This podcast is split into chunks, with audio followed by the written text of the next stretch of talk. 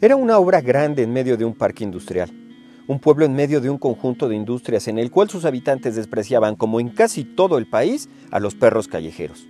La calle estaba repleta de ellos. Sus aullidos y combates acontecían por todos lados. Varios perros solitarios eran semejantes a los lobos feroces, otros andaban juntos como para fortalecerse en un grupo. Comencé a alimentar a algunos y una perra llamó mi atención. Tenía la particular gracia de mostrar sus colmillos al acercarse. Su hija blanca hacía lo mismo, su hija café no. Enseñaban sus dientes sin agresividad, mm, como si estuvieran sonriendo. A la canino camarada mayor la llamé desde entonces Dientes Vieja. La perra lucía obesa. No tardó más de cuatro semanas en meterse a la obra y parir tres perritos. El alimento comenzó a escasear en cuanto los perritos fueron más. Los demás trabajadores no querían contribuir en nada. Veían a los animales con cierto desprecio, como si estorbaran. Querían sacarlos argumentando que entorpecían sus actividades. Tenían prisa por echar a una perra moribunda y a sus tres cachorros. Como era supervisor de los trabajadores y el dueño en un inicio pareció no objetar nada, le supliqué que tuviera paciencia mientras construía un refugio temporal para la perra. Terminé su techo para la lluvia y todo funcionaba bien. Nombré al campamento la Revolución Croquetera. Nos rebelábamos ante el maltrato humano, inclusive el de la clase obrera del país. Estábamos rodeados de hambre, miseria y abandono. La gente en ese rumbo solía patear y maltratar a estas criaturas agraciadas y sociables. El pueblo estaba repleto de delincuencia también. Schopenhauer sostuvo que quien maltrata a los animales por diversión no puede ser una buena persona. En este maldito pueblo a nadie le importaban los perros, solo los torturaban, con algunas excepciones de vecinos que los alimentaban ocasionalmente. Las pocas veterinarias eran costosas, añadiendo a ello que no movían un solo dedo sino por una cantidad cada vez más grande de dinero. Había perros abandonados y desposeídos por doquier. El gobierno hizo una campaña de vacunación en la que apoyé a que vacunaran a la mayor cantidad de perros posible, todos ellos desposeídos. Afortunadamente, el mensaje de auxilio fue escuchado por amigos protectores de animales en las redes. El ánimo, las croquetas y otros insumos comenzaron a repartirse en raciones iguales para cada camarada. Los perros que estaban desperdigados y de nadie ahora tenían una comunidad protectora en un refugio en medio del polvo y el olvido. Así pasaron tres agradables meses. Mientras los cachorros crecían, muchos desconocidos comenzaron a donarme recursos para alimentar a la mayor cantidad posible de perros. La revolución croquetera tenía un rumbo. Una mujer bondadosa adoptó a un pequeño cachorro jurándome antes alimentarle y cuidarle siempre. Pero el financiamiento no pudo protegernos del lado oscuro del capital. El dueño, sin explicación alguna, después de realizar un trabajo honrado de meses y terminar su obra con éxito, eficacia y eficiencia, nos daba un mes de plazo para irnos a los perros y a mí, alegando que las industrias no son refugios de perros. Ahora entendía con más énfasis por qué toda la zona estaba repleta de perros callejeros. Era un parque industrial y una ciudad entera que odiaba a los perros sucios. La gente solo tenía tiempo y disposición para el dinero y el consumo, no para asuntos que quitan el tiempo y significan gasto. Pero el dinero es valor concentrado y lo necesita cualquier ser humano en el mundo.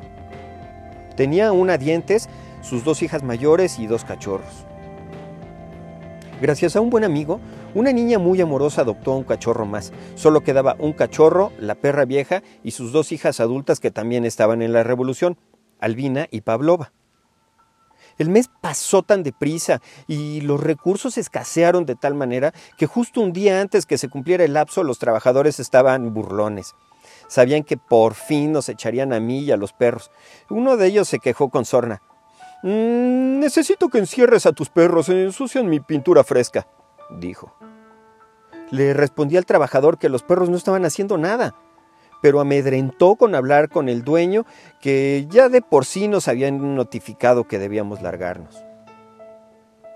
Los perros quedaron encerrados en una esquina. Revisé el lugar dos veces. había colocado unas tablas, que era lo único que impedía a los perros que estuvieran en el patio. La opción, la otra opción era la calle. Pero aún así no conseguía un transporte ni un lugar. Iba hacia mi casa pensando en cómo adaptarla y en cómo moverme con el grupo de perros revolucionarios cuando uno de los trabajadores amante de la burguesía me llamó. Diga, respondí. Oiga, los perros empujaron las tablas y una de ellas cayó sobre el más cachorro. Sentí que algo terrible había sucedido y no estaba tan lejos, así que regresé corriendo lo antes posible. Cuando llegué, el perro apenas respiraba me embargó un absurdo sentimiento de culpa combinado con inexplicables lágrimas, como si me estuviera muriendo yo. Una especie de patética compasión me inundó al ver la nariz del cachorro repleta de sangre. Lo cargué, lo llevé corriendo al veterinario más cercano a ocho cuadras del lugar. El costo era demasiado dinero para mi bolsillo. Esto para anestesiarlo. Necesitaba más y no podía tolerar el sufrimiento del pobre cachorro. Pagué la mitad suplicándole a la veterinaria que le quitara el dolor. Salí corriendo y vendí mi teléfono celular para conseguir el resto. Cuando regresé una hora después estaba muerto. La veterinario lo metió en una bolsa negra de plástico. Me exigió el resto del dinero pendiente alegando que le inyectó un par de veces desde que lo traje para aliviar su dolor, mostrándome con su mano los frascos del anestésico. ¿Murió durmiendo? Pregunté tartamudeando. Estaba repleto de sangre y recordaba los jadeos y sus esfuerzos por respirar del cachorro cuando lo cargué. Mm, claro, respondió con seriedad la veterinario mientras contaba los billetes. Ah, y llévese su bolsa, añadió con indiferencia odiosa la usurera mujer de bata blanca. El resto de los revolucionarios llegamos sanos y salvos al nuevo refugio, excepto la camarada Dientes Vieja. Ella no aulló aquel día, según recuerdo. Solo desapareció misteriosamente. Cargué la bolsa con el cadáver. Con más angustia cada vez sentía que me pesaba más. Quizás era la culpa por la muerte del camarada. Llegué a un terreno baldío, tomé una pala y comencé a escarbar profundo un hoyo. Enterré el cadáver del camarada cachorro mientras Pavlova y Albina estaban amarradas a un poste. Algunos perros comenzaron a aullar como si protestaran simbólicamente. Nunca volvimos a la maldita fábrica ni a ese oscuro y perverso pueblo industrial. Recordábamos a la gente que nos maltrató y se burló de nosotros. Todo el trayecto de regreso me sentí como un soldado derrotado después de que su país pierde una importante guerra. Pero la inmensa pena de esa derrota no significó mucho comparado con la cantidad de apoyo que hemos recibido de camaradas de distintos sitios de la red. Aunque de ideologías distintas, siempre dispuestos a ayudar a los desposeídos.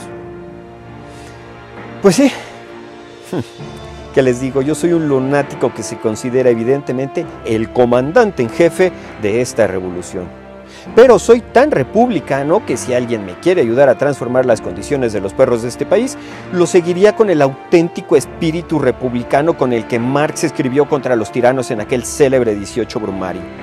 Muera la tiranía y el mal gobierno, la sociedad indiferente, vivan los perros, la fraternidad, la cordialidad, la utopía de un mundo sin tormentos en cada esquina. ¡Viva la revolución, camaradas!